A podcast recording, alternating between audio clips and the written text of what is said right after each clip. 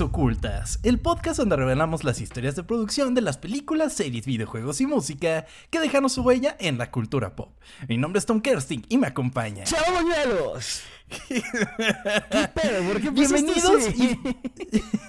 porque esta porque esta semana, amigo, fui a ver Minions y aparece una referencia a nuestro primer episodio, amigo. Así es. Yo también fui a verla ayer, de hecho, güey. No te dije, pero fui a verla ayer y qué, qué cómo disfruté la película. Sí, amigo, yo me la pasé muy bien, me reí demasiado, eh, involuntariamente en muchas ocasiones, pero cómo me reí. Y el punto es que volví a escuchar el episodio, bueno, al menos al principio del episodio 1, Ajá. y me escuché y dije, wow, cuánta energía tengo en ese momento. y dije, le he bajado mucho a mi, a mi efusión en este momento cuando abro el podcast. Entonces dije, voy a grabar este como grabé el primero, amigo. Está- se veía un, un Tom lleno de ilusiones y esperanza y ahora es como Sí. bueno, bienvenidos a Historias Ocultas. 100 episodios después es como... uh, Pero a ver, me imagino que ha habido un avance, ¿verdad? O sea, yo no escucho ningún episodio porque me da como pena conmigo Ajá. mismo. Pero del primer episodio ahora yo creo que sí ha existido como más interacción. No sé cómo explicarlo, ha sido mejor, ¿no? ¿Una mejoría? Sí. Sí. es que Es imagínate, correcto, escuché el primero, siento que va a decir pura mamada. Si ya la digo, Yo- imagínate yo- el primero. Y yo por eso mismo no lo escuché completo. Dije el inicio, a ver qué tal. Y dije, wow, qué diferente suena esto. Entonces, pues nada, amigo. Eh, eh, ¿Ves? Ya se me complicaron todas las ideas. Lo que importa, amigo, es que esta semana que platicamos de los Minions, bueno, la semana pasada, el episodio fue de los de, de mi villano favorito. eh, neta, les juro que hay cosas que ni se imaginan. Si no escucharon aquel porque, ay, los Minions, qué hueva y que no sé qué, no, no, no, no, no. Háganse el favor y vayan a escucharlo porque eh, inclusive fui con Sbonis y con Champ a ver eh, los Minions, los Minions 2. Ujú. Y antes de la película les dije los datos, bueno, así rapidísimo los datos que contaba en el Fue episodio. una historia de ocultas dije- en vivo, entonces. Ajá, sí, sí, sí, de alguna manera. Y ya cuando llegaron los créditos se quedaron de, wow, sí, cierto, todo lo que mencionaste. Entonces, vayan a escuchar ese episodio si no lo han hecho. Y si pues ya lo escucharon, acompáñennos en este nuevo episodio, amigo. ¿Estás listo? Estoy listo, amigo. Solo una pregunta. ¿También tengo que estar todo motivado este episodio como el primero? No, amigo, puedes estar. Pues, O sea, está mal si estoy así. ¡Ah, increíble! ¡Qué buen dato! a ver, tampoco necesito un lamebotas. Ah, ok. Entonces, Pues, eh, Te mira, te voy a contar algo muy interesante, amigo. ok.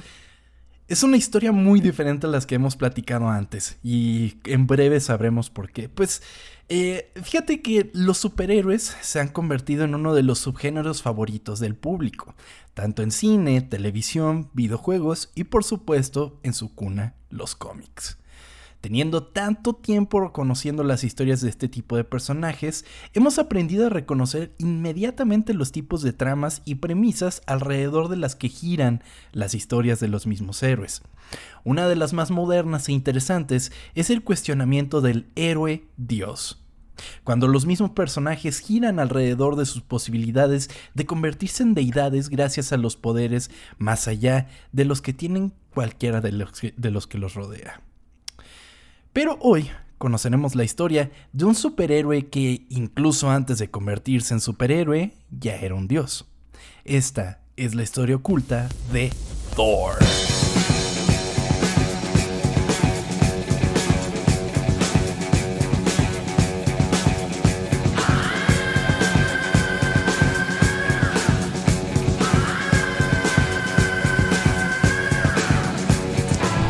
Esto es, uno de esos episodios donde voy a aprender un putero porque no tengo idea de nada, güey. Yo también, amigo. Fíjate que no es que no tuviera idea de nada, pero durante el principio de este episodio va a ser un ocultas muy diferente porque vamos a hablar de la mitología nórdica, amigo.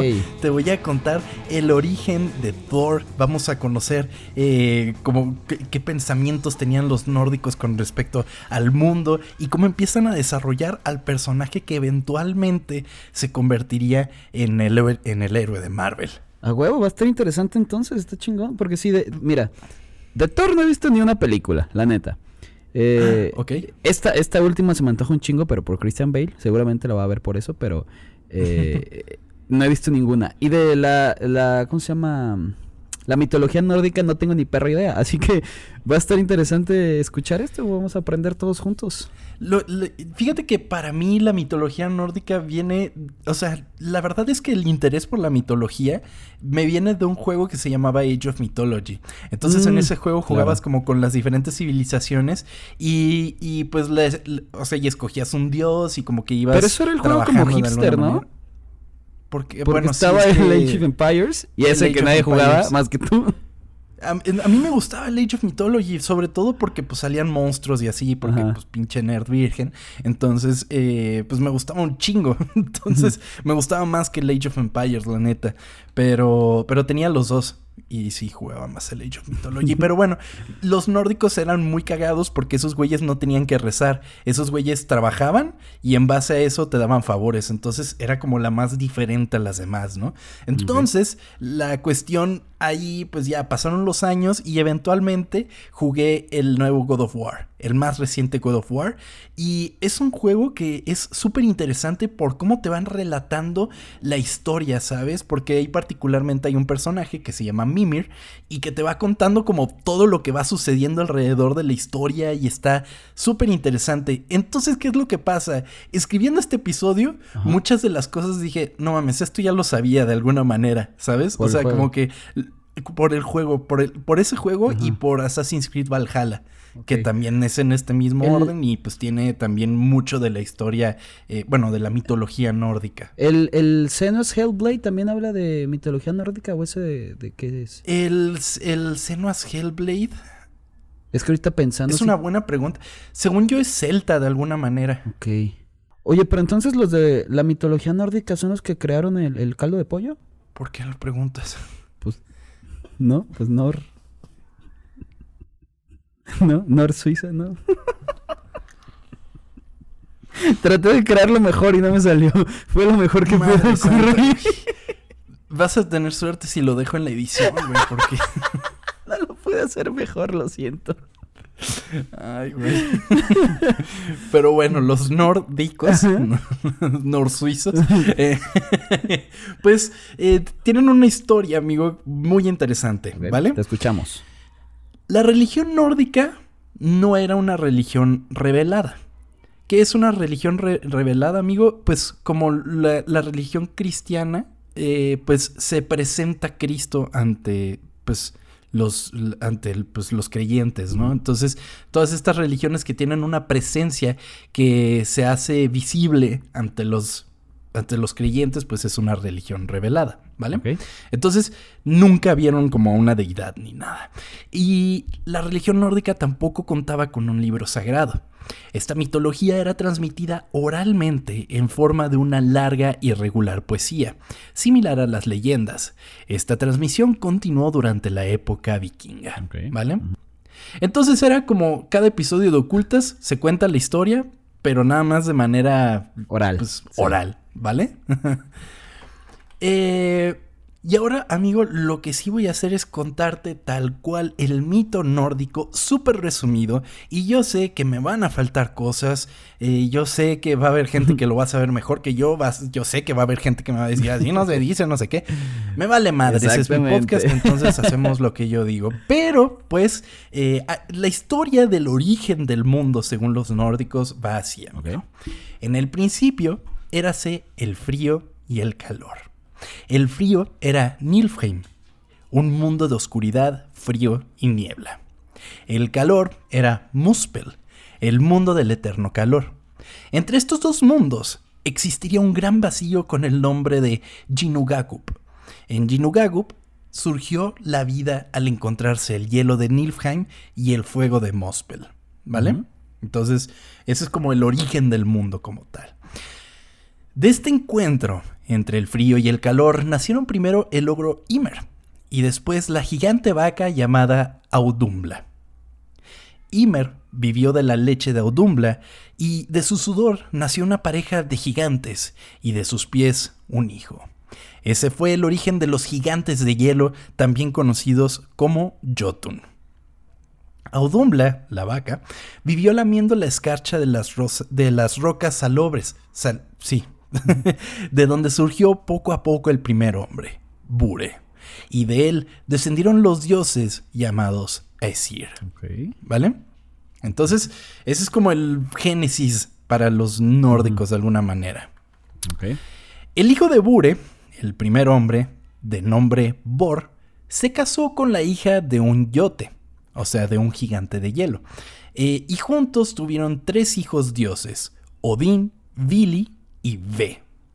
Odín y sus hermanos mataron a Ymer, y de su cuerpo crearon la tierra, de su sangre el mar, de su cráneo el cielo, de sus huesos las montañas, de su pelo los bosques, de su cerebro las nubes y de sus cejas un muro alrededor del inhabitable exterior. ¿Vale?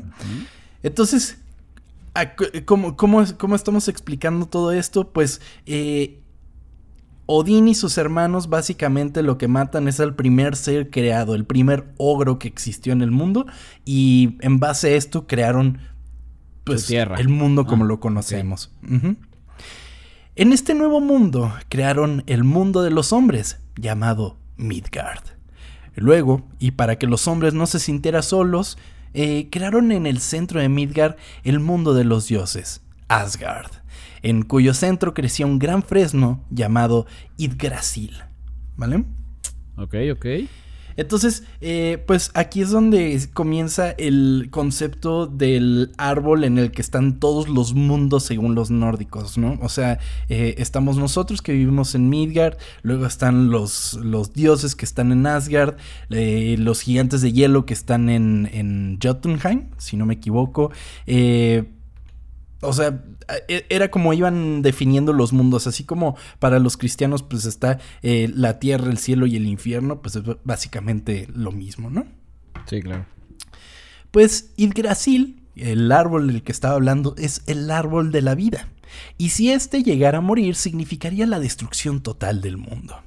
Yggdrasil tenía tres raíces.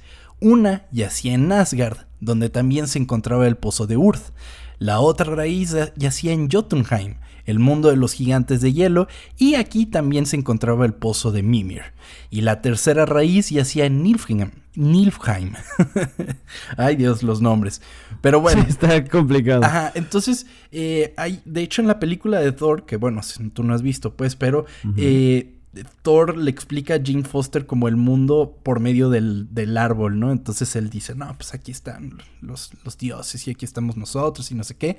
Entonces, eh, ese es como el concepto básico de cómo existe el mundo nórdico, de alguna manera.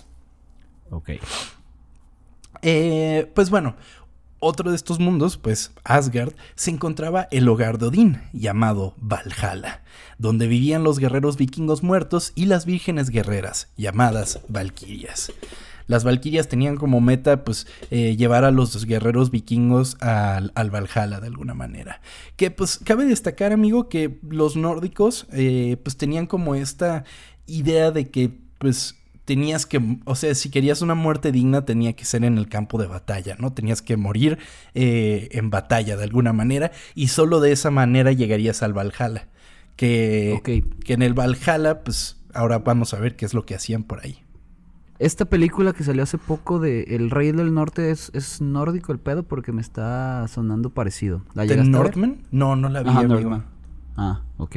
Es que si esto que estás comentando me recuerda un poquito a esa película. Según yo Igual dicen lo mismo, que tienen que morir en batalla porque si no, pues no son dignos. Sí, sí, sí. O sea, es la manera en la que se tenían que, morir, ¿no? De hecho, eh, si no lo hacían, o sea, si, si morían de manera indigna, se iban a Helheim o algo así, que pues era el infierno de alguna manera, ¿no? Donde estaban como las armas, las almas en pena. Pues, eh, todos los días los guerreros del Valhalla salían al campo de batalla, aunque ahora sin que, sin que les ocurriera nada. Si se les caía un brazo o una pierna, las valquirias lo arreglaban por la noche. Después de la batalla venía el gran festín con mucha comida y bebida. El Valhalla era una especie de paraíso para los guerreros, algo que les quitaba el miedo a morir. Así se preparaban para la última batalla el día del Ragnarok. Esa es una película de Thor, ¿no? La de Ragnarok. Es correcto. La primera dirigida por Taika Waititi, que es la tercera. Eh, pues Odín era el dios supremo, padre de todos los hombres y de muchos de los dioses. Era el dios tanto de la sabiduría como de la guerra. Esto gracias al sacrificio de su ojo a cambio de la sabiduría del pozo de Mimir. ¿Ok? Entonces, él para tener este, pues, saber todo, él da su propio ojo. O sea, si ustedes, en muchas de las representaciones de Odín, Odín es, representado sin un ojo, con un parche o lo que sea, porque eh, lo dio a cambio de todo el conocimiento, ¿vale? Ok. Cuando se centraba en su trono, Odín veía todo lo que pasaba en el mundo. También tenía dos cuernos, dos cuernos, dos cuervos llamados Ugin y Munin, que salían todas las mañanas y regresaban antes del desayuno para dar cuenta a Odín de todo lo que habían visto y oído. También lo acompañan Jere y Frese, que son sus dos lobos, que comen toda la comida de Odín porque él se mantenía únicamente de vino. Ah, pues como yo, casi casi. Puro vino.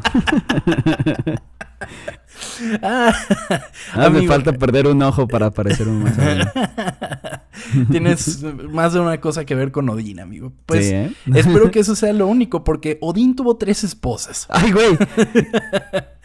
este. no, sí, no, no, no. No, ya no me parezco mucho. Ok. La primera de ellas era Jord, con quien tuvo a Thor. La segunda se llamaba Frigg y era su favorita, y con ella tuvo a su hijo Baldur. Eh, la tercera era Rinda, con quien tuvo a su hijo Vali, quien sobreviviría eventualmente al Ragnarok. ¿Tres esposas y tres hijos nada más con ellas? No, más hijos, pero pues estos eran los Pero estos eran los importantes. ya sabes que los dioses así se daban a todos, güey. Eh, cogían un chingo. eran dioses, pero cuando no sabían usar. es correcto. Es aquí cuando llegamos a nuestro protagonista, Thor. Thor es considerado el dios del trueno. Además, es visto como el protector de los agricultores, ya que tenía el poder de controlar las cosechas y el clima. Porque pues como manejaba el trueno, pues también manejaba la lluvia, amigo. Entonces... Pues que vaya a eh, Monterrey el cabrón, no mames. y le el, el Samuel García ya está llamando a Thor, güey. Sí, sí, viene emputado con la nube, ¿no? Así puta madre. y mira, no te vas a ir hasta que llueva aquí, güey. El acento horrible de Monterrey, perdón. Ay, güey, es bonito. Los queremos Monterrey. No, no, no. O sea, mi imitación ah, del ah, acento. no fue tan horrible tu imitación, ¿eh? Me gustó. Ah, gracias, amigo. Pues, eh, esto, esto. Estuve viendo varias fuentes, amigo, y en algunas decía que también era el dios de la guerra. ¿Ok? Esto es confuso, ¿y sabes por qué? es un dios de la guerra? ¿Un dios de la guerra? Pues. ¿Es un, dios güey que... le mama pelear? De alguna manera, le mama pelear o a él se encomiendan todos los guerreros a punto de ir a la batalla. Ok.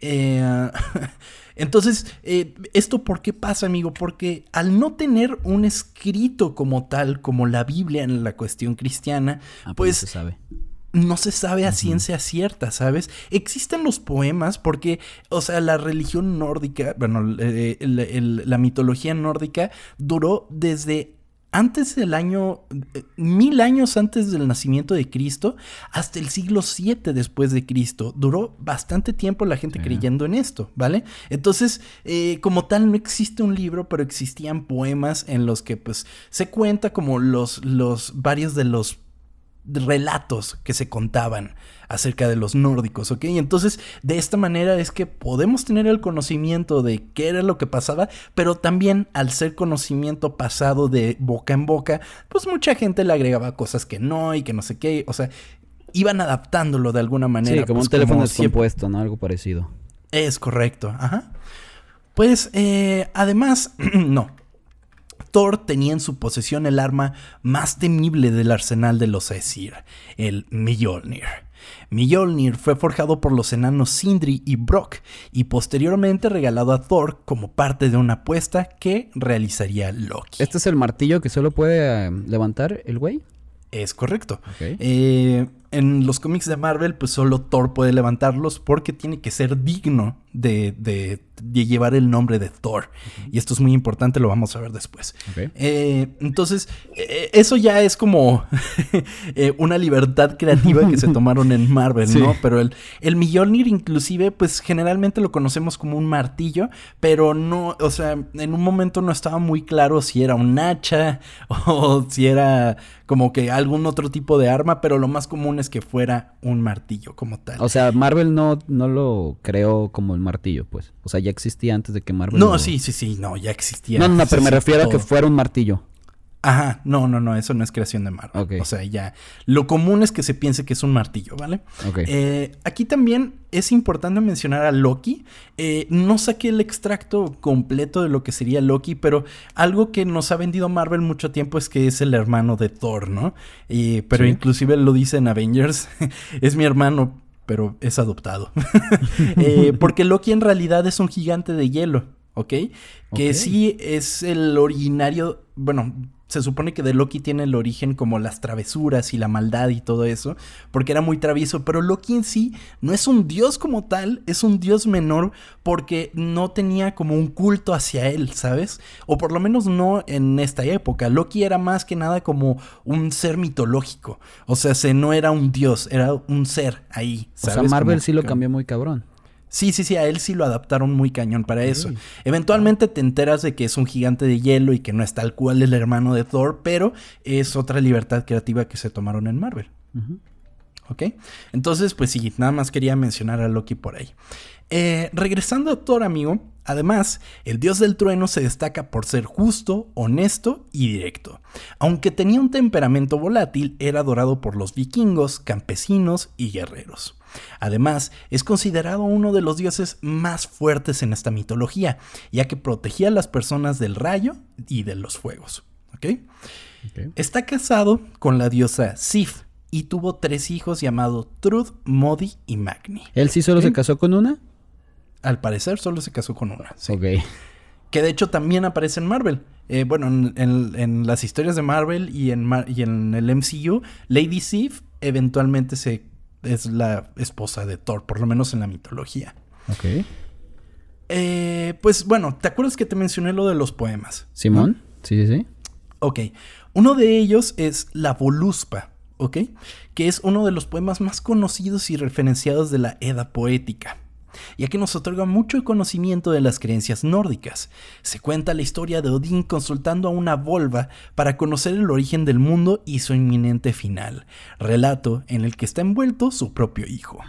Una volva es como una no quisiera decir adivina, pero una profetisa de alguna... Podía ver el futuro, las volvas, ¿ok? Ok, ok, ok. Entonces, eh, en, esta, en este mm, poema le, le dicen que el mundo se va a acabar y su hijo está inmiscuido en eso. Sí. Ok. Sí, sí, sí. Eh, eso es eh, parte de todo lo que cuenta la, la Voluspa, ¿ok? Y, y bueno, la primera mención a Thor en la Voluspa se realiza cuando se relata sobre cómo dio muerte al gigante disfrazado que había reconstruido parte de las murallas de Asgard y había pedido a Freya a cambio. ¿Ok? Eh, esto eh, se desarrolla en, en, en, Asgard, ¿no? Están haciendo como una torre y un, una, pues, Sí, la muralla, como lo están mencionando. Que eso lo pueden ver en Assassin's Creed Valhalla. Es que todo esto que lo estaba escribiendo, güey, dije, por ejemplo, los enanos que le hacen el martillo a Thor eh, son los que te arreglan el arma en God of War. por ejemplo. Entonces dije, estos nombres me suenan y dije, ah, claro. Entonces esto es como una parte del Assassin's Creed Valhalla, por ejemplo. Pues eh, regresando a eso, Loki, quien había ideado ese plan, al final logra que el gigante no cumpla con la total, con la construcción y por ende no puede llevarse a Freya. Sin embargo, el gigante se quita su disfraz y lleno de ira amenaza a los dioses. Pero Thor no tarda en aparecer y darle muerte con su martillo. Además, sobre el final del poema se relatan los hechos eh, que sucederán durante la batalla del fin del mundo, el Ragnarok. La Volva, conocedora del futuro, describe los sucesos de esta batalla, y entre ellos la muerte de Thor que ocurrirá apenas diese muerte a la serpiente gigante de Midgard, el Jormungandr, eh, la cual al morir expele su veneno sobre Thor, quien retrocede nueve pasos y cae muerto. A ver, todo esto que me estás platicando de, de del del Ragnarok ¿Sí pasa algo así en la película o nada más fue un nombre? Porque si me vas a decir, ¿sí pasó? No, no, no. no, sí pasa en la película porque está sonando muy chingón y yo no la vi, así que. Ah, no. ok, entonces ¿por qué se llama así? Pues, ¿Se acaba el mundo? ¿Qué hace esa película? No. O sea, ¿sale Hulk? Sale Hulk. Eh, sí, la mitología nórdica. Y entonces llega Hulk y, se pelea con el lobo y no sé qué. No, güey. No, no, no. No, pero. O sea, es una libertad creativa. No, no, no, yo ya sé, ya sé que no sale Hulk ahí, pero sí es donde sale Hulk. No, el nombre, güey. Tampoco te creo tan pendejo, amigo. amigo, no me subestimes. No, pues la de Ragnarok hace cuenta que es como una mezcla entre un cómic de Hulk que se llamaba Planet Hulk, en el que lo mandan al espacio y se vuelve eh, como un gladiador en un mundo que pues es como de puros gladiadores, vale la redundancia. Y en Thor Ragnarok, Thor llega a este planeta, güey, y entonces eh, pues trata como de recuperar a, a, a Hulk. Y luego no me acuerdo qué bien pasa. Eh, no sé, Ragnarok no es de mis favoritas. Eh, hay gente que pues le gusta un chingo. Yo la vi una vez, no la he vuelto a ver. Quizás si la vuelvo a ver me guste un poco más, pero no, no fue mi ¿Cuántos hay de Thor entonces, Hay tres de Thor. O sea... Y la nueva. Ah, este va a ser la cuarta. Oh, verga. Sí, estoy muy atrasado. Sí, la primera es Thor, luego Thor The Dark World, luego Thor Ragnarok y ahora Thor Love and Thunder. Ok, wow. Pues eh, entonces ese es el destino de, Thor. Porque cabe destacar, amigo, que los nórdicos tienen muy en cuenta lo del destino, ¿sabes? O sea, eh, en, en, o sea, desde que tú ves cómo ellos piensan de que, güey, yo tengo que morir en batalla porque tengo que llegar al Valhalla, ellos tenían muy en cuenta cuál era el destino. Entonces, que una figura como Thor esté destinada a fallecer en combate, pues es como... Eh, lo nórdico en su máxima expresión de alguna manera.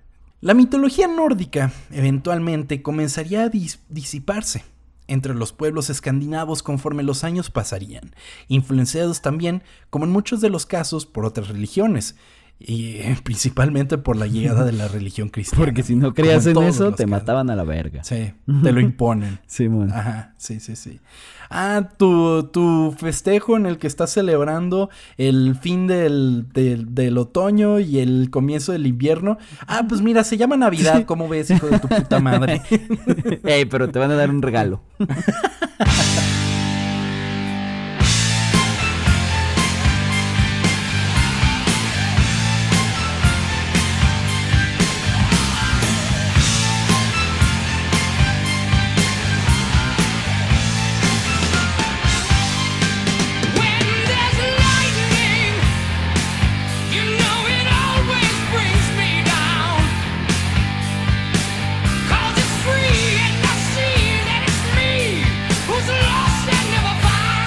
moderna, amigo, buscando historias para contar y ser adaptadas, veríamos cómo los creadores tomarían prestados elementos de diversas mitologías y los convertirían en personajes o características de sus libros, historias y por supuesto cómics.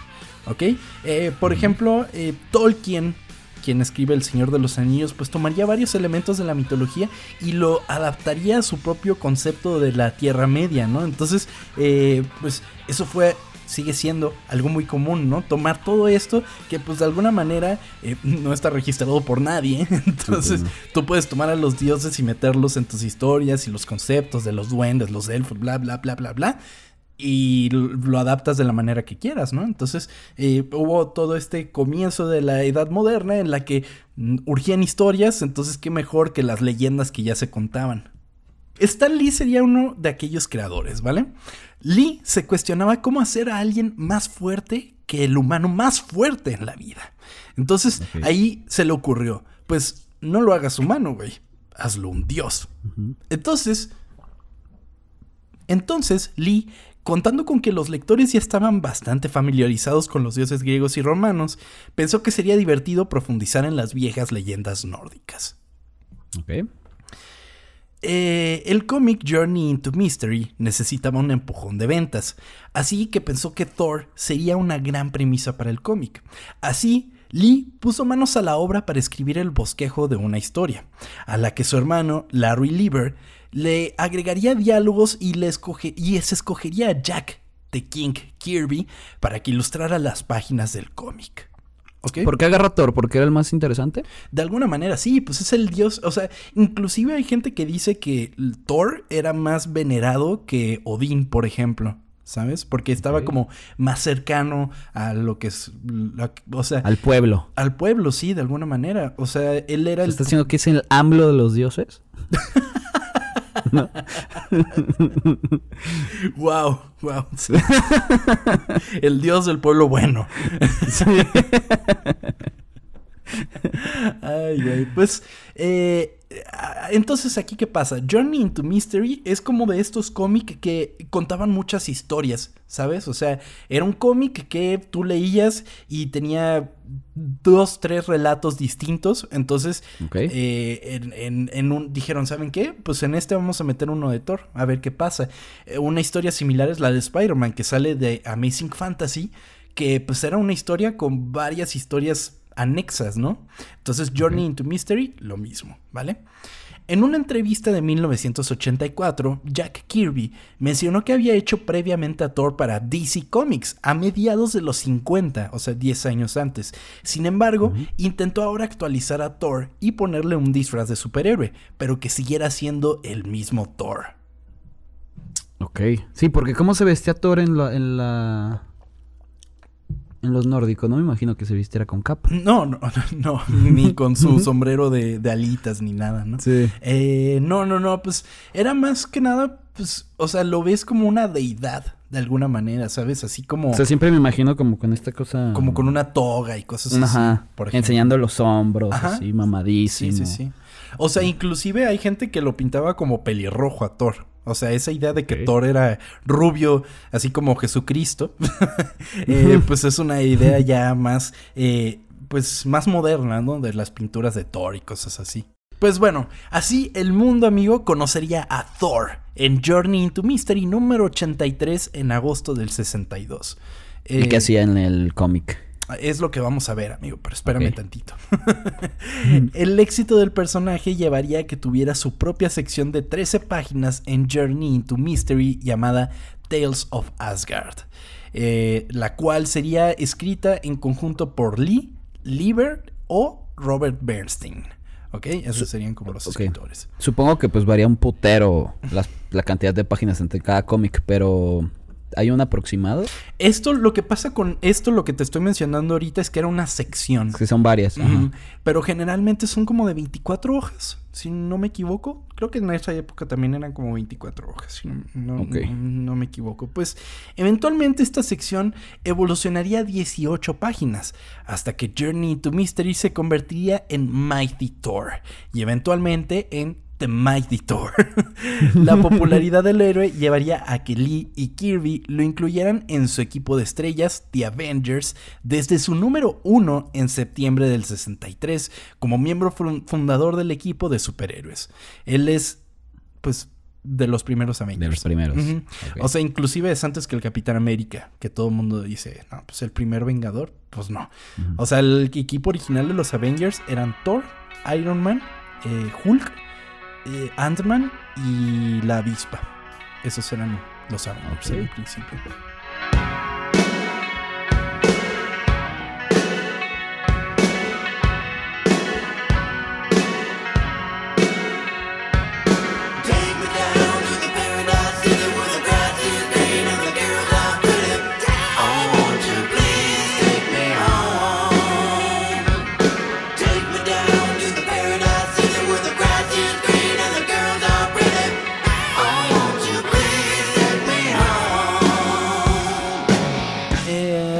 Pues En los cómics de Marvel, amigo, que era lo que me preguntabas, la historia de Thor comienza cuando Odín decide que a su hijo se le debe enseñar humildad y en consecuencia encarna a Thor en la Tierra como un estudiante de medicina humano mortal y parcialmente discapacitado Wow. llamado Donald Blake. Suena episodio de Grey's Anatomy ese pedo, güey. Sí, pero la cosa es que cuando él lo vuelve Donald Blake, eh, él no recuerda nada de su, Ah. como de su origen. pues, Hasta que aprenda la humildad y pueda volver a mí. Pues más o menos, ahorita vamos a ver qué es lo que pasa. Después de convertirse en médico, Blake es testigo de la llegada de un grupo de exploración alienígena mientras está de vacaciones en Noruega. Blake huye de los extraterrestres a una cueva. Es aquí cuando se encuentra con el Mjolnir de Thor disfrazado de bastón. Eh, consecuentemente lo golpea con una roca y esto lo transforma en el dios del trueno. Eh, entonces, pues ya teniendo el poder de Thor, el dios del trueno amigo, derrota a los alienígenas. Entonces eso lleva a que Thor comparta una doble vida con su alter ego. Tratar a los enfermos en, una, eh, en un hospital privado con la enfermera y eventual amor Jane Foster, con, quien existiría una dinámica de triángulo amoroso no muy diferente de la que existe entre Lois Lane, Superman y Clark Kent. Eh, Blake y Foster trabajan juntos. Él está enamorado de ella. Ella está enamorada de Thor y Blake no puede revelarle su identidad secreta. ¿Y esto es de los... ¿La película se trata de esto o cambió? Ah, cambió mucho. Cambió mucho, mucho. Porque en, el, en la película. Qué, raro que no hayas visto la primera de Thor. La primera de Thor me gusta porque es como esta historia de pez, fues del, pez fuera del agua. Eh, o sea, como que Thor no entiende mucho del mundo güey. Ajá, Ajá. Está muy cagado eso. O sea, tiene muchas escenas muy memorables. Además de que sale. Ay, Kat Dennings. Como la, como la amo, güey. Y en ese personaje es lo máximo, güey. Eh, es, es muy chido. Pero bueno, el punto es que en la película él viene a la Tierra, pero sabiendo que es Thor. Sin embargo, no es digno de levantar el Mjolnir, ¿no? Entonces es como toda la historia alrededor de ello. Pero, pero sí lo cambian mucho. Y de, y de hecho, no pasa lo de Donald Blake. O sea, nunca le dan ese nombre. Pero hay una parte en la que le dan una identif- ide- identificación falsa que tiene el nombre de Donald Blake. Entonces es como Ok, un gran guiño, guiño. a Sí, los sí. nerds. Aunque le quitaron 15 años de estudio de medicina, pobre cabrón, ¿no? Pero bueno. Sí. Pues eh, Jack Kirby posteriormente dejaría el título para el número 179 y John Buscema se convertiría entonces en el artista de Thor. Buscema continuó dibujando el libro casi sin interrupción hasta el 278 en 1978.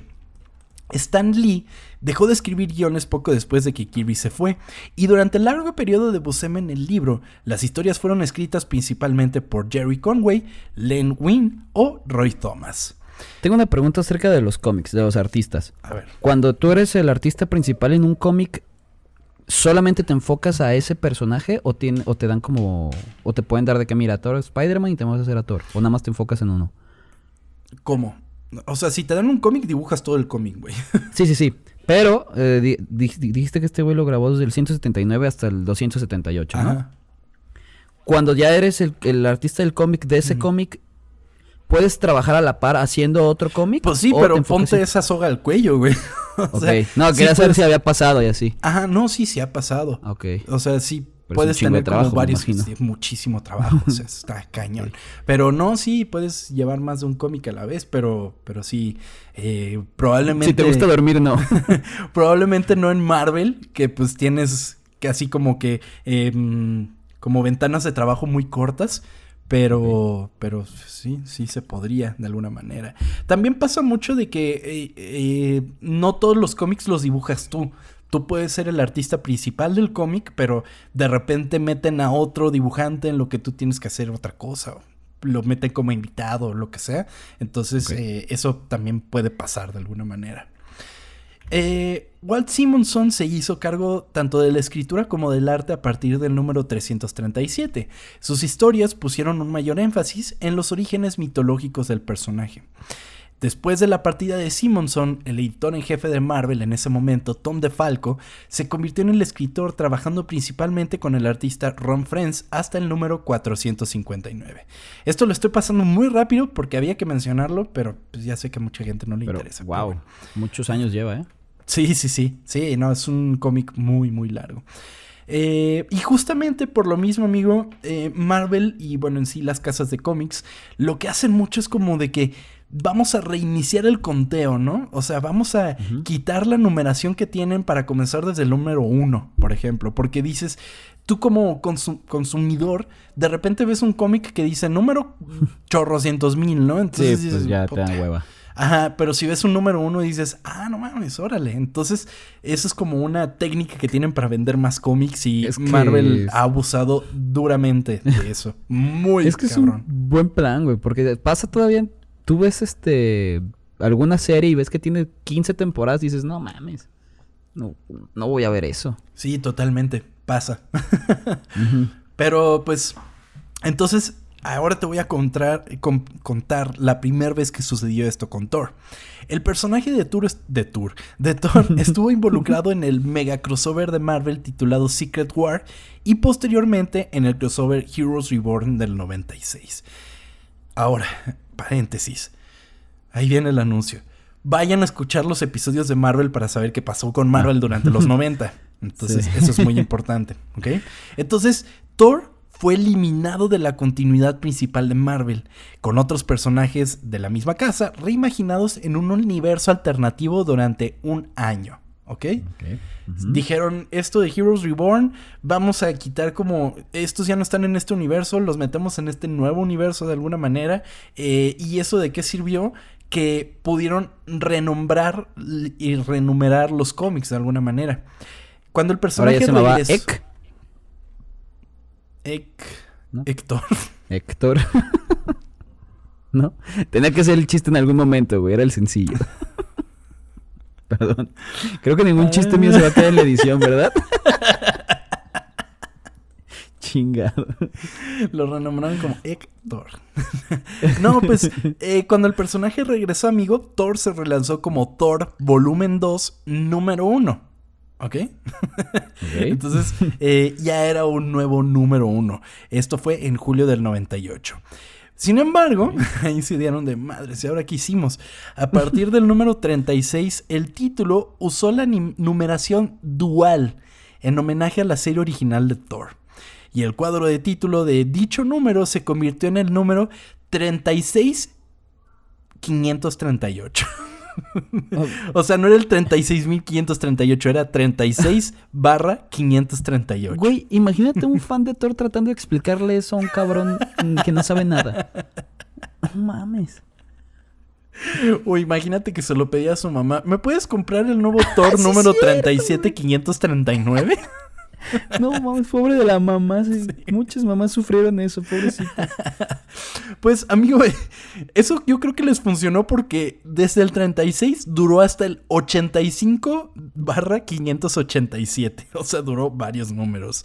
Eh, y este tenía fecha de diciembre del 2004. ¿Ok? Varios años también, ¿no? varios, varios años. Eh, pues los cómics siguieron. Y ya no traje más de lo reciente de Thor. Sin embargo, traigo un poco de lo que pasó durante eso, durante esa época, y que es importante ¿En los mencionar. Ujú. Sí, en, en los cómics. Es importante mencionar por lo que parece va a pasar en Thor Love and Thunder. Ahora, posiblemente hayan spoilers. No lo sé. No estoy seguro, pero estos son cosas que ya pasaron en los cómics, ¿ok? Entonces, si neta no quieren saber nada para su llegada a Thor, pues córtenla aquí y nos escuchamos una vez que Ah, ya vean bueno, Thor. que se estrena, que se estrena este miércoles, ¿no? Es se estrenó correcto. ayer. Ese es el Es punto. Entonces, eh, por lo mismo, si no quieren nada de spoilers, pues váyanse. Váyanse, Bye bye. váyanse de aquí. Entonces, sí, ya que estamos eh, todos a sabiendas de lo que va a pasar, esto es de los cómics, ¿ok? No sé si eso pasa en Thor Love and Thunder. Ok. Durante este tiempo, en las páginas de los cómics de Thor, a pesar de no poder ser honesto sobre la conexión entre él y su alter ego, Donald Blake impresiona a Jane Foster y ella se enamora de él. Lo que lleva a Thor a desafiar a su padre y decirle a Jane su identidad secreta. ¿Ok? Ok. Posteriormente, Odín le ofrece a Jane Foster una prueba para obtener su permiso para casarse con su hijo asgardiano, pero Jane falla en el intento, dejándola privada de sus recuerdos de Thor y los dos se separarían inevitablemente. Jane Foster es la que es esta Natalie Portman. Portman. Ok. A lo largo de los años, su romance se reavivaría cuando Jane se fusionó inadvertidamente con Sif, la amante asgardiana de Thor, de manera similar a la forma en la que Thor y Donald Blake eran las contrapartes mortales y, asgardianas del otro, ¿ok? Este arreglo no estaba destinado a durar y Jane una vez más dejó a Thor, esta vez casándose con un médico mortal con quien inclusive tendría un hijo. Uy, Qué feo. Qué triste historia. Sí, amigo, y se pone peor. Eh, aún así, sí, aún así, la historia de Jane y Thor no había terminado, aunque estaba a punto de dar un giro muy trágico. Jane y su esposo, eh, Keith Kinkard, finalmente se separaron cuando Thor volvió a aparecer y Keith tomó la custodia de su hijo Jimmy. Horriblemente, no mucho tiempo después, Kate y Jimmy morirían en un accidente automovilístico, mientras que a Jane le diagnosticaban cáncer de mama terminal. Ah, cabrón. No, pues sí se ponía peor. Muy, muy peor. Y aunque ese parece ser el final de la historia de Jane Foster, en muchos sentidos, en realidad es el comienzo.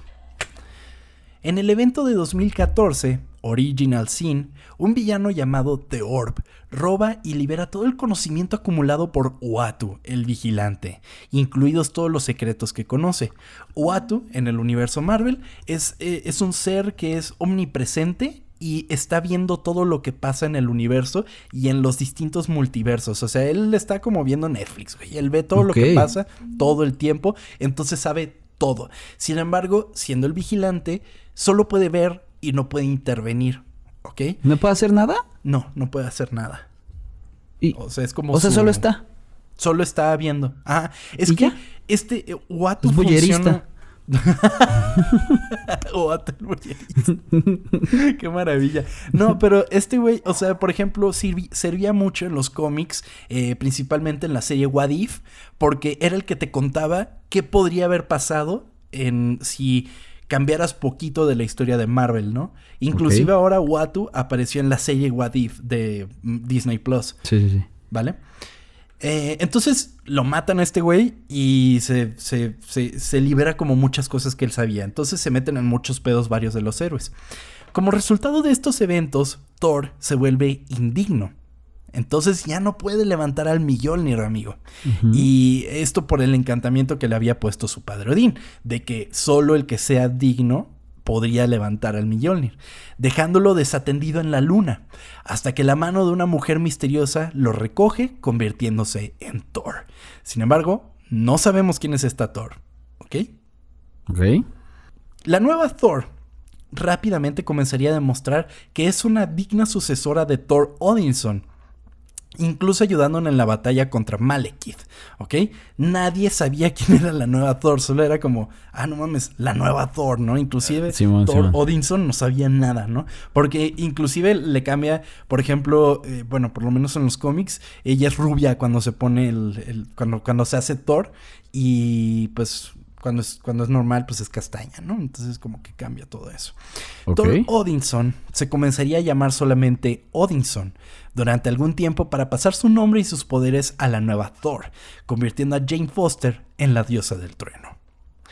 Sin embargo, amigo, no todo sería bueno para Jane Foster, ya que cada vez que se convierte en Thor y luego vuelve a su forma humana, el progreso realizado en el tratamiento del cáncer de Jane se deshace, dejándola en un estado de enfermedad terminal a pesar de su continuo heroísmo. Pero cada termina siendo la se- diosa. Perdón, sigue. Es de alguna manera, pero, o sea, es como en un principio que este güey regresaba como su identidad de civil. O sea, ella se quitaba el manto, el, o sea, se quitaba el manto de Thor y volvía a ser Jane Foster y Jane Foster tenía cáncer terminal. Ok, y pues ya todo el tratamiento se le quitaba. Es Pues correcto. que Entonces, no se quite el manto ya. Así de fácil. No, pues le quitas el heroísmo a la historia, amigo. Pues sí, Eh, de hecho, ella fallece. Fallece de cáncer eventualmente porque eh, tiene que vencer a un enemigo. No me acuerdo cuál es el nombre, pero eh, El cáncer. el Doctor Strange. El Doctor Strange le dice: ¿Sabes qué, güey? Si te vuelves a convertir en, en Thor, ya, valiste. O sea, ya vas a morir en el momento en el que regreses a ser, ser Jane Foster, ¿no? Entonces, eh, ella se convierte en Thor una vez más para vencer a un enemigo. Sin embargo, eh, Odín como que dice, no mames, esta morra hizo un- una cosa muy cabrona, ¿no? Y Thor le dice, ¿sabes qué, güey? Hay que revivirla, ¿no? Y eventualmente la reviven e inclusive se convierte en una valquiria. Ok.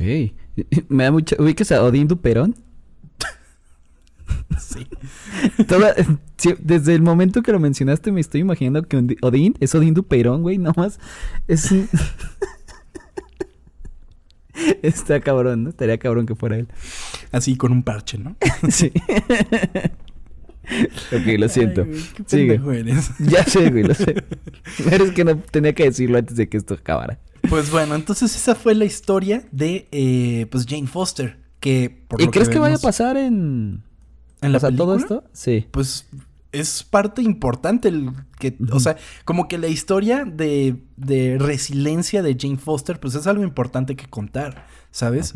Además, como que estaría chido ver a un héroe que pues está batallando con algo que miles y miles y millones Sí. de personas enfrentan todo el tiempo, ¿no? Entonces, eh, ¿La vas a ver mañana o...? o sea, sí la quiero ver este fin de semana, Pero tampoco como para ir a función de medianoche como otras películas. Ya creo que ninguna otra película me puede volver a hacer, eh, o sea, hacer que yo haga Sí. eso, amigo. Sí, claro. Pues en mayo de 2009, en vísperas de la producción de una película basada en el personaje de los cómics, Chris Hemsworth estaba en negociaciones para interpretar el papel principal después de un proceso de ida y vuelta en el que el actor de 25 años fue rechazado de- desde el principio y luego se le dio una segunda oportunidad de audicionar para el papel. Eh, inclusive, amigo, el hermano de Hemsworth, Liam, también audicionó para el papel, pero el director de Marvel Studios, Kevin Feige, lo rechazó. ¿Sabes? no Eh, le gustó. Eh, Chris es el mayor, ¿verdad? Chris es el más grande. Ujú. Ok. Eh, y bueno, tú, bueno, es que no has visto Thor. Pero Sí, ¿te no. parece que este güey está chido para ser Thor? O sea, he visto a Thor en películas de que Avengers y así, o sea, no es como que no conozca el personaje. Y al final de cuentas, supongo que le queda muy bien. O sea, yo lo veo y me creo que es Thor, ¿ubicas? Ya. Pero sin tener un conocimiento de cómics y así. No sé si tú piensas que se ve chingón. A mí me gusta.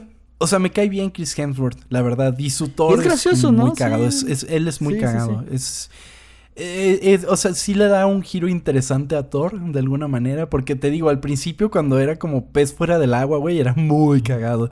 Y, por ejemplo, en lo poco que hemos podido ver de la nueva, por ejemplo, la dinámica que tiene ahora con Star-Lord, se me hace muy cagada. Porque además me parece como el maridaje perfecto. Porque toda esta, esta onda de los vikingos y de la odisea espacial y, y- y- la onda de que, o sea, de que los caballeros espaciales y todo esto, se me hace fascinante, se me hace una mezcla muy, muy chida Sí, que los que guardianes estén en en- esta onda.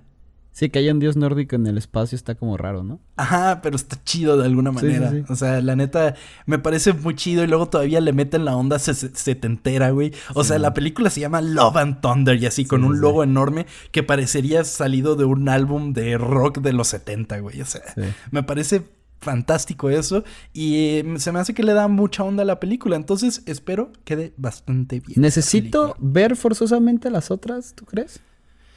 Pues ya viste Endgame.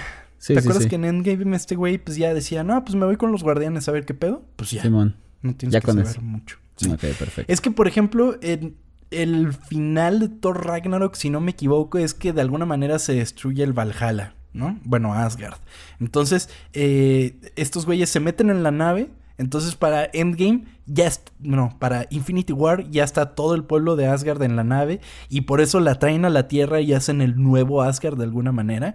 Eso creo que es lo más importante que tienes que saber porque creo que tiene un papel importante en esto, pero no creo que necesites así tal cual. A ver, Si no me meto ahí a YouTube, todo. te lo resumo así nomás y listo, ¿no? sí, ya. Pues eventualmente, después del estreno de Thor y el amplio recibimiento del público, ante un inminente universo cinematográfico de Marvel, Hemsworth interpretó a Thor en The Avengers del 2012, Sí lo Thor. The Dark World del 2013, Avengers Age of Ultron del 2015, Doctor Strange del 2016, Thor Ragnarok en 2017, Avengers Infinity War en 2018, Avengers Endgame en 2019 y la próxima a estrenarse Thor Love and Thunder del 2022. Con razón sí conozco el personaje porque te digo, sí lo he visto varias veces y ya vi por qué. Salen un putero. Sí, viste más de las que no has visto. sí, sí, sí, sí. Nada más no he visto las de Thor, es raro, no sé. Porque haciendo cuenta de las de Avengers, que no sé ni cuántas sean, o sea, no he visto todas, pero las que menos he visto son las de Thor, no sé por qué. ¿Quién sabe? La, primera, la primera y la segunda son raras. Porque son. Bueno, es que no sé si la tercera sería la rara, pero son demasiado serias. O sea, en la presentación de, de Asgard y de todo esto es como muy. Es así, como muy O sea, Shakespeare. ¿no hay chistes pendejos y así? O sea, sí hay, pero son los menos, ¿no? Eh, y ya en, en Thor Ragnarok se deschongan, güey. Ay, la chingada, güey. Muestra las nalgas de Thor, vale vergas. Ese tipo de cosas, ¿no? Entonces. Pues en esta eh, también ya lo van a enseñar, ¿no? Esta No, no, no, o sea, es en esta en la que va a Ah, salir ok. las, las nalguitas de- de Chris. Es que hay que aprovechar, se ven bien. Sí, sí, sí. Que de hecho fui a ver en Minions, güey. Ponen, o sea, te censuran las nalguitas. sí, sí lo vi. Si algo nos puede quedar claro es que los héroes pueden venir de cualquier lado. Y no me refiero a que los dioses vengan a la tierra y se presenten como seres divinos. Me refiero a todos y cada uno de nosotros que así como Thor, obtenemos nuestra fuerza de nuestro propio Mjolnir. Ya sea una meta, un sueño, una persona o nosotros mismos. Esta fue la historia oculta de Thor.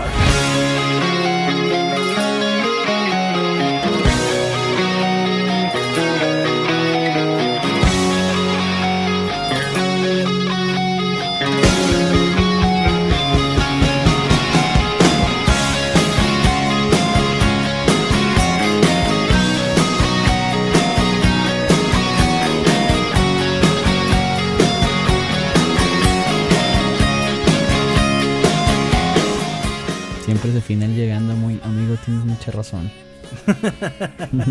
Gracias amigo, gracias amigo. De verdad que... Muchas gracias por tu, a ti por haberme platicado esto. Aprendí un putero hoy. Amigo, Muy sí, hoy, hoy estuvo bastante pesadón, ¿no? Estuvo como clase Estuvo- de historia, amigo. Sí, pero, o sea, una clase de historia divertida, ¿ubicas? No de esas que estás ya queriéndote dormir. Espero que no se duerman con esto, amigo. Yo me duermo con podcast a veces y es como de que, ah, qué incómodo dormí, ¿no? Y ya es que, ah, claro, traía los audífonos, pues. Pues sí, güey. Oye, te iba a preguntar, si tú tuvieras esta, mm, digamos, si eres Spider-Man, ¿le dirías a, a tu novia que eres... ¿Que ok, si eres? Peter Parker, ajá, ¿le dirías a tu novia que eres Spider-Man? Ah, pues supongo que sí. ¿Y si eso la pusiera en peligro? A ella no creo que la pusiera en peligro. O sea, es que la cosa es que el punto es que no lo sepan tus villanos, güey. Entonces, eh, pues, si no se metiera en problemas, pues no tendría pedo. Es como de que, ah, pues, soy Spider-Man. sí. Pero nada más que tratarías, o sea, si llegas a terminar con ella, pues terminas bien, ¿no? Así como de que, güey, soy Spider-Man, no vayas a decir nada, güey. No te pases de verga. Sí. ¿Y tu amigo le dirías a tu chica? Yo sí, la neta. Y sí, Yo con es eso que- me la ligaría. claro, güey, con eso. Ese sería mi pinche primer paso, güey. Así de que mira, y saco de mi, de mi bolsa la- un disfraz. Que seguramente diría, no mames, este güey, ¿por qué trae un disfraz al bar? Pero nunca fui bueno para ligar, así que no perdería mucho. Ok, pero entonces sí lo, lo mencionarías. Sí, sí, le diría, sin pedos. Está bien, amigo. Ustedes cuéntenos qué harían con la posibilidad de decirle a sus parejas si son héroes o no lo son. Porque también podrían ser villanos, ¿no? O sea, estaría también. como, yo soy Gru, ¿no? Y aparte la película dice mi villano favorito 17 veces, ¿te diste cuenta? Sí, güey. Está muy cagado eso. Pues, amigo, nada más nos cabe mencionar que nos pueden seguir en redes sociales, arroba ocultas, ocultas con doble O, porque somos muy cool en este podcast, en todas las redes sociales, Facebook, Instagram, Twitter.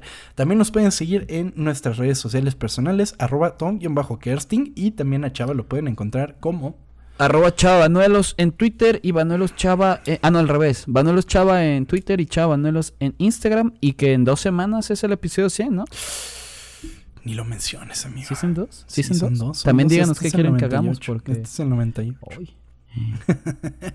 Eh, va, va a estar muy interesante, eso es lo que puedo decirles. Es un episodio que ya tenemos rato queriendo hacer, entonces prepárense porque va a estar con madre. Recuerden que Muy nos bien. pueden apoyar en la plataforma co-fi.com, que esta semana no vieron cafecitos, pero de todas maneras agradecemos a Gracias. todos y cada una de las personas que ya nos han regalado cafecitos en el pasado y también a las personas que comparten nuestro podcast con la gente que está a su alrededor. Entonces, sí, Quiero también mencionar rápidamente, amigo, un mensaje que nos llegó de arroba joven Fígaro en Instagram, que nos está mandando una colaboración que hizo con EH eh, en, en un nuevo EP, amigo, que se llama Escoria Humana con K.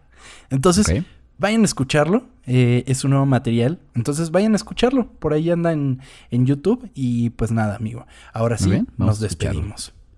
Adiós a todos, gracias por escucharnos una semana más. Nos vemos a la próxima y, y ya. Ah, bueno, y saludos al pendejo de Leminaldo que le mama a Thor. También, saludos. Ah, ¿le mamató? Sí, güey. ¿Le mamató? El mamató. Qué pendejo. O sea, con eso sí te ríes, güey, y mis chistes bien pensados, no. No mames. Y sabes qué, te quería mencionar también que me- Chris Hemsworth me parece un gran actor. ¡Ah, huevo! Eso sí me gustó. ¡Bravo! ¡Vámonos de aquí! Adiós.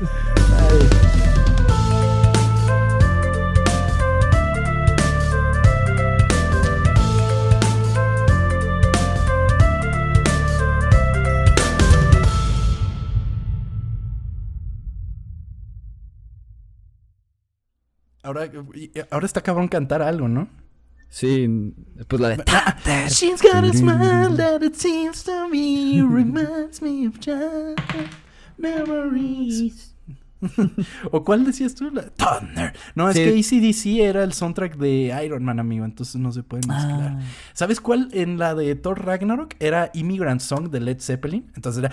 ¡Ah!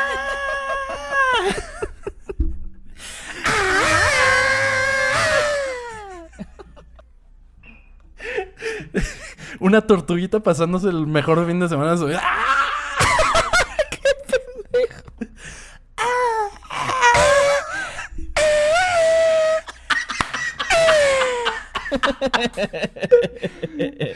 Ay, güey. Qué estúpido. güey. Ay, güey.